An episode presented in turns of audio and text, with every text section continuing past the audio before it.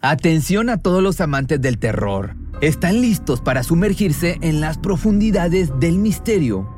Pues les presento Archivos Perdidos, el podcast que explora las historias más escalofriantes de México. Archivos Perdidos no es solo otro podcast de horror, es una experiencia única que te lleva de la mano a través de historias como si estuvieras ahí mismo, viviendo los eventos junto con los protagonistas. La producción del podcast es impecable, con una narración cautivadora, efectos de sonido envolventes y una música que te sumerge en cada narración. Y si has vivido algo inexplicable, envía tu historia al correo archivosperdidos.genuinamedia.com y únete en este viaje a lo desconocido. Y no olvides también seguirlos en Spotify y Apple Podcast para no perderte ningún episodio. En resumen, si eres un amante de los misterios y las historias intrigantes, Archivos Perdidos es una adición, un complemento obligatorio a tu lista de reproducción.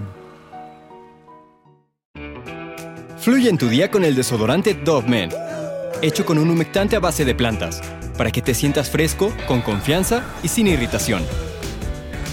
Siente cómo fluye tu día con Dove En el corredor de la muerte se encontraba un hombre esperando su sentencia final. Su nombre era Joseph Duncan III. Toda su vida entraba y salía de la cárcel porque no paraba de cometer delitos muy graves hasta que en el año 2005 fue arrestado y condenado a la pena de muerte. Muchos se cuestionan si las personas nacen o se hacen malas, pero este hombre es un claro ejemplo de que nació para convertirse en uno de los matones más aterradores de un país entero.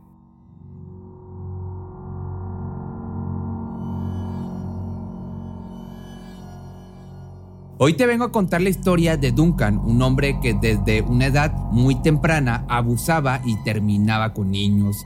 Su madre nunca le puso un alto. Toda su vida robaba y acusaba personas hasta que un día se obsesionó con una familia entera. La familia Growney fue víctima de este terrible monstruo quien los espiaba y grababa todos los días hasta que una noche irrumpió en su casa y eliminó a todos los que vivían ahí.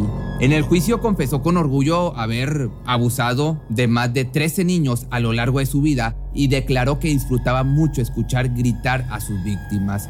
Después de esto, la policía comenzó a investigar y asociarle casos que no fueron cerrados en todos esos años que Duncan estuvo activo. Joseph Edward Duncan nació un 25 de febrero de 1963 en Tacoma, Washington. Ahí fue criado toda su infancia por su madre. Ella trabajaba todo el día y tenía que dejarlo solo ya que su padre nunca se hizo cargo de él. La mamá se esforzaba por sacarlo adelante, no podía darle lujos, pero nunca le faltó comida en la casa. Cuando entró a la primaria comenzó a tener problemas para aprender cosas nuevas ya que en su hogar no había nadie para que le ayudara a hacer las tareas. Esto solo hizo que recibiera burlas por parte de sus compañeros. Había días en donde llegaba a casa con moretones y heridas por todo el bullying que recibía, pero su madre nunca se daba cuenta ya que solo estaba concentrada en trabajar y mantener a su pequeña familia. El no tener atención de sus parientes hizo que Duncan comenzara evidentemente a ser más rebelde. Al principio solo era para defenderse de los acosadores que tenía detrás de él, pero luego le empezó a gustar meterse en peleas con sus colegas. A partir de ahí no había día en donde no le hablaran a la señora Duncan para reportar el mal comportamiento de su hijo. Ella tenía que pedir permiso al trabajar para poder atender la situación que Joseph tenía en la escuela. La mujer solo le rogaba a los directivos para que no lo corrieran. Sabía que no iba a encontrar otra escuela para el niño por sus malas calificaciones. Como dicen por ahí, a gritos y sombrerazos pudo terminar la primaria que por cierto en ese periodo se mudaba muy seguido porque su madre era despedida de sus trabajos por las faltas que tenía. En secundaria se volvió, este pequeño en ese momento, más rebelde. Ahí encontró amigos que lo fueron llevando por un mal camino. Cuando tenía solo 15 años comenzó a desarrollar una pequeña obsesión con una vecina de tan solo 9 años. Siempre se sentaba fuera de su casa para observarla jugar. En ocasiones se le acercaba para platicar, pero su madre salía y lo alejaba de él. Duncan se sentía desesperado porque quería seguir estando con ella, por lo que un día consiguió un arma y llegó hasta la casa de la pequeña. A punta de pistola amenazó a toda su familia Rápidamente se la llevó a un monte escondido y ahí comenzó a abusar de la menor. Los policías no tardaron en llegar y el joven no tuvo de otra más que entregarse y ser arrestado.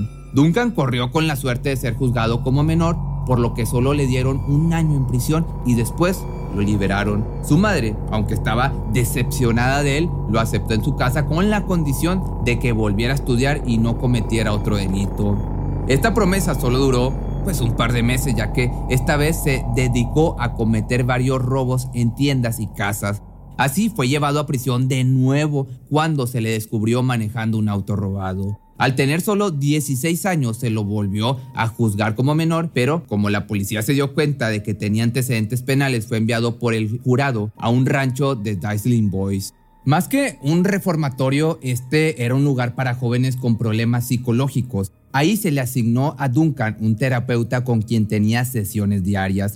En esas charlas hablaba de cómo se sentía respecto a su padre y la ausencia de su madre en la infancia, pero todo comenzó a tornarse más oscuro cuando le confesó que había abusado de más de 15 niños y solo fue atrapado en una ocasión. En esas declaraciones no tenía ningún remordimiento al describir las cosas atroces que le hacía a los infantes. Incluso decía que tenía placer al recordar todos esos momentos. Por alguna razón y sin tomar en cuenta todas esas palabras, fue liberado solo ocho meses después. No tuvo tiempo de terminar su terapia ni mucho menos cumplir una sentencia, digamos, digna.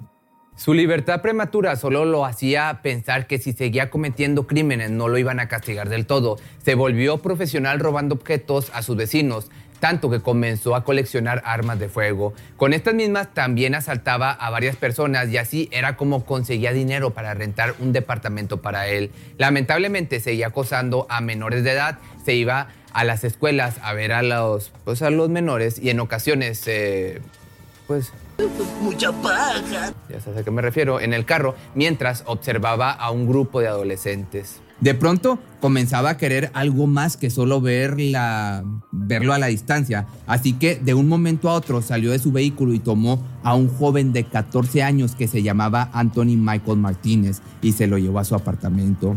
Ahí lo tuvo como rehén por más de 10 días. Practicaba todo tipo de aberraciones de las cuales pues no quiero entrar mucho en contexto porque nos van a censurar, pero te digo que lo golpeaba y lo hacía sufrir diario. Los padres del niño empezaron a hacer una búsqueda sin descanso hasta que varios testigos declararon haberlo visto por última vez con un hombre blanco de cabello corto y de mediana edad. Gracias a las descripciones los policías dieron rápidamente con Duncan, a quien ya traían en la mira por su historial. Cuando el adolescente fue encontrado en el departamento del secuestrador estaba encadenado a una cama a punto de perder la vida por desnutrición. Le dieron 20 años de prisión, que se me hacen muy pocos, de los cuales, pues, agárrate, solo cumplió con 14 por su buen comportamiento. Fue puesto en libertad con la condición de que no tendría ninguna interacción con menores. Lo querían ver lejos de los parques, escuelas y vecindarios en donde abundaran niños. Usó esta libertad para poder viajar alrededor de Estados Unidos.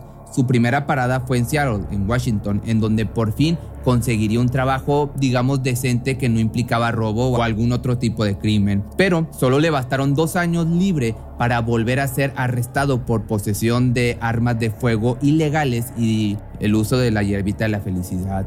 Le dieron un mes de sentencia y cuando fue liberado le pusieron más restricciones que tenía que cumplir para no volver tras las rejas. Volvió a estar enfrente de un juez en el año del 97 al ser sospechoso de la muerte de un niño de 10 años. Duncan, por su gran historial con los niños, fue acusado e interrogado. Él solo se defendió diciendo que si hubiera hecho tal cosa ya lo hubiera confesado, así que todo se volvió a poner en duda con estas declaraciones. Vaya, no encuentro fallas en su lógica. Al no encontrar más pistas, se le descartó como presunto culpable. Parecía que el joven estaba yendo pues digamos por un buen camino. Tenía un trabajo decente y para esa época consiguió una novia con quien tendría una relación, pues ya te imaginarás, bastante tóxica, bastante destructiva. Se la pasaban peleando todo el día y hasta varios vecinos ponían quejas de los gritos a altas horas de la noche. Todo era más violento conforme pasaba el tiempo, hasta que una mañana Duncan salió muy enojado y tomó el coche de su pareja para irse y nunca más regresar con ella. Manejó hasta Kansas City, Missouri, en donde su media hermana lo estaba esperando para darle hospedaje. Solo pudo estar ahí dos meses ya que la policía lo volvió a buscar por varios robos que había cometido en el tiempo que estaba con su media hermana. Al ser liberado se dirigió a Dakota del Norte para ahí rehacer su vida. Estuvo trabajando por varios meses, se consiguió su propio carro y departamento. Para ir a su trabajo tenía que conducir a través de Panhandle de Idaho por la Interestatal 90. Siempre pasaba por ahí hasta que un día sus ojos se centraron en dos pequeños niños jugando en traje de baño afuera de su casa. Después de ese momento, cada que pasaba por ahí, disminuía su velocidad para ver a los niños con más atención. No quería levantar sospechas o que alguien lo identificara, por lo que se robó un Jeep Grand Cherokee rojo del año 2005 y usó la matrícula de otro carro que también había sido robado. La obsesión comenzaba a hacerse cada vez más grande. Iba todas las noches y se quedaba hasta el amanecer observando con unas gafas de visión nocturna. Así pasaron las semanas y los meses y nunca llamó la atención. Mientras tanto, dentro del hogar vivía la familia Groening, déjame te cuento un poco de ellos para que entres en contexto. Estaban conformados por Brenda Groening de 40 años, su novio Mark Mackenzie de 37 y sus hijos Slade de 13, Dylan de 9 y Shasta de 8. Así que un 15 de mayo, Brenda y Mark conducían hasta la ciudad para comprar despensa y carne para hacer una parrillada, una carne asada. Mientras tanto, los hijos se habían quedado en casa. Los más pequeños se encontraban en el jardín del vecino, ayudándolo a cortar el césped, ya que ellos trabajaban en el mantenimiento del vecindario. El hombre le dijo a Slade que no tenía para pagarle, pero que al día siguiente iría hasta su casa para darle el dinero que le debía por su gran trabajo. Por otra parte, Duncan ya no quería estar detrás de los arbustos observando a la familia, así que comenzó a preparar todo para finalmente atacar. Esa noche los observaba con sus gafas de visión nocturna, veía cómo la familia se divertía y comía de la parrillada. Desde lejos se preguntaba qué era lo que ellos sentían al tener una familia tan unida. Por su parte, nunca había experimentado algo así, ninguna comida familiar o risas compartidas con sus padres. Al recordar todo esto, una furia se apoderó de él y cargando varias pistolas se dirigió hasta la casa de los Groening. Primero interceptó a Brenda en la cocina, le enseñó el arma y ella rápidamente se arrodilló ante él y sin hacer escándalo dejó que la atara de las manos y los pies. A los pocos minutos Mark entró a la casa para averiguar por qué su mujer había tardado tanto, pero solo vio a un hombre parado con una pistola y este comenzó a gritarle que se acostara boca abajo en el suelo. Ahí lo ató de las manos y de los pies y lo puso junto a su novia. Entre los dos le gritaban y le rogaban que por favor no le hiciera daño a los niños, mientras que por la mente de Duncan solo se imaginaba el momento en donde vería de frente a sus nuevas presas. Los lamentos de la pareja comenzaron a fastidiarle, así que tomó un cuchillo de la casa y comenzó a golpearlos con este objeto a cada uno hasta que finalmente les quitó la vida. Entró después el hermano mayor a la casa y al ver la escena siniestra y macabra quiso gritar, pero este monstruo de un golpe lo tiró al suelo y le insertó el cuchillo en la cabeza, quitándole la vida instantáneamente. Cuando vio el gran charco rojo que había en el piso, decidió solo irse a lavar las manos para poder salir al patio sin asustar a los niños. Cuando los pequeños vieron a este sujeto, sospecharon un poco, pero este comenzó a hablar diciéndoles que era amigo de sus padres. Convenció rápidamente a los más pequeños de subir a su auto. Duncan puso en marcha el vehículo y se dirigió a las zonas salvajes del oeste de Montana. En el camino los niños comenzaron a tener, pues obviamente miedo, empezaron a patalear y a preguntar por sus papás hasta que llegaron a una cabaña en donde vivirían un infierno, pero un verdadero infierno las próximas semanas. Y ahorita te cuento por qué.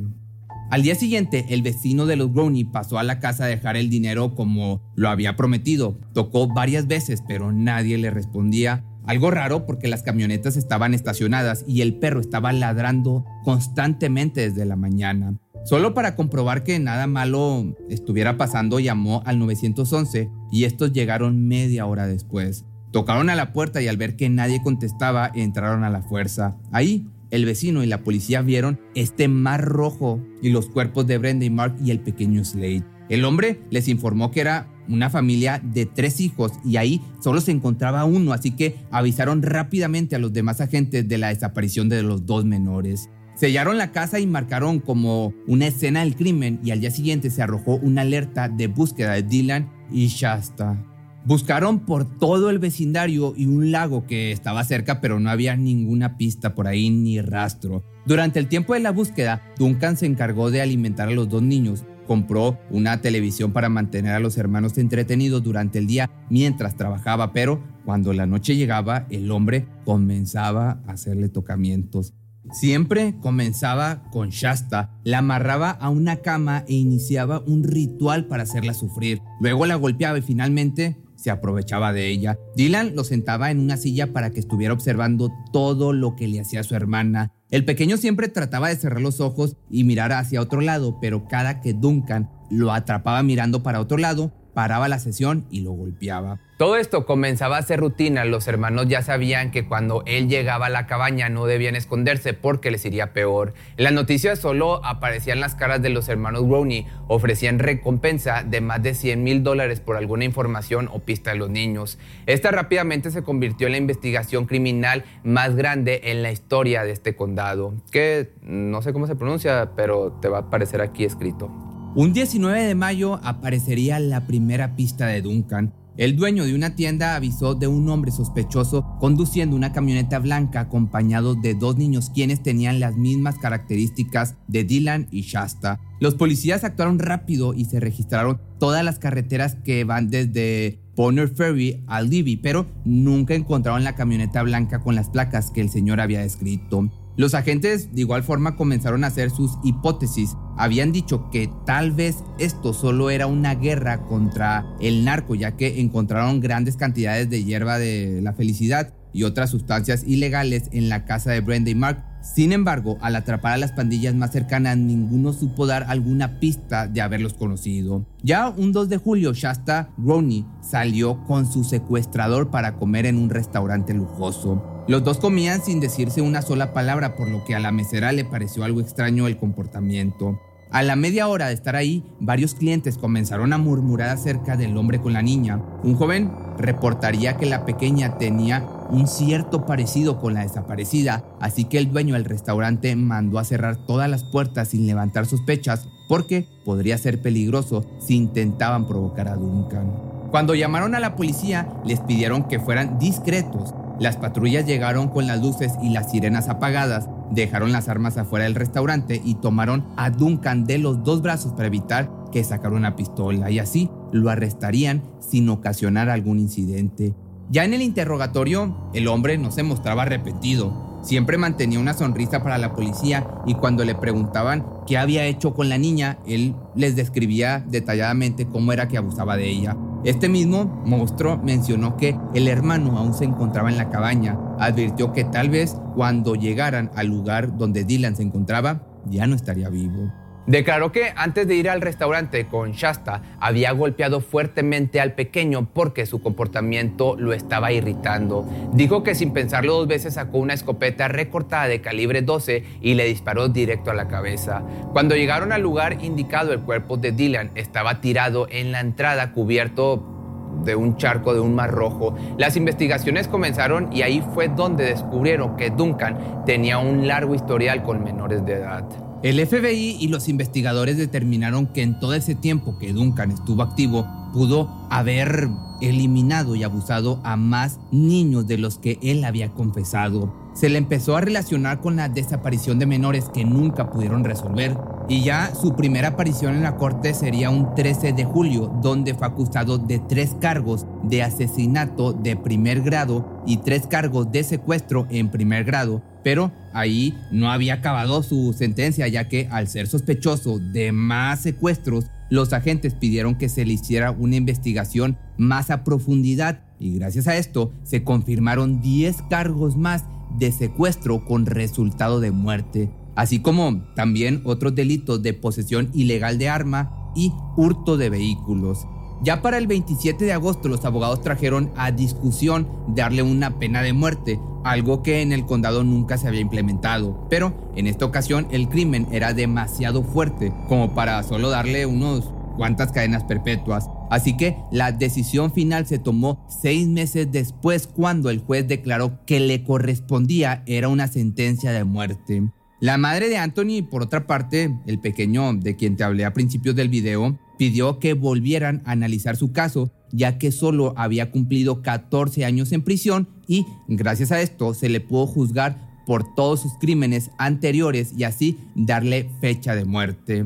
Fue encarcelado para esperar el día de su juicio final en la penitenciaría de los Estados Unidos de nombre Terry Hunty, esto está en Indiana, pero tres meses antes de poder cumplir su sentencia murió de cáncer cerebral a sus 58 años. Y así fue como la vida de este criminal acabó, siempre estuvo solo y así fue como finalmente murió. Pero si te gustó este video, no olvides seguirme en TikTok, donde estoy subiendo otro tipo de videos. Y también si tienes alguna sugerencia o petición, me puedes escribir por Instagram o a mi correo, que es correo arroba pepemisterio.com.mx.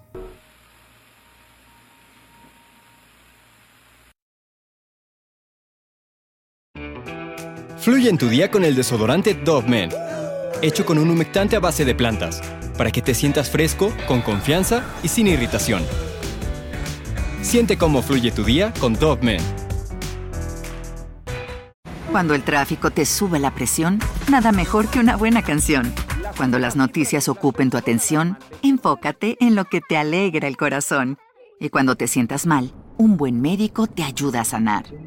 Sabemos que mantener tu salud es tu prioridad, también es la nuestra en Kaiser Permanente, donde trabajamos juntos para cuidar de todo lo que tú eres. Kaiser Permanente, para todo lo que tú eres. Kaiser Foundation Health Plan of the Mid-Atlantic Stay Inc. 2101 East Jefferson Street, Rockville, Maryland 20852.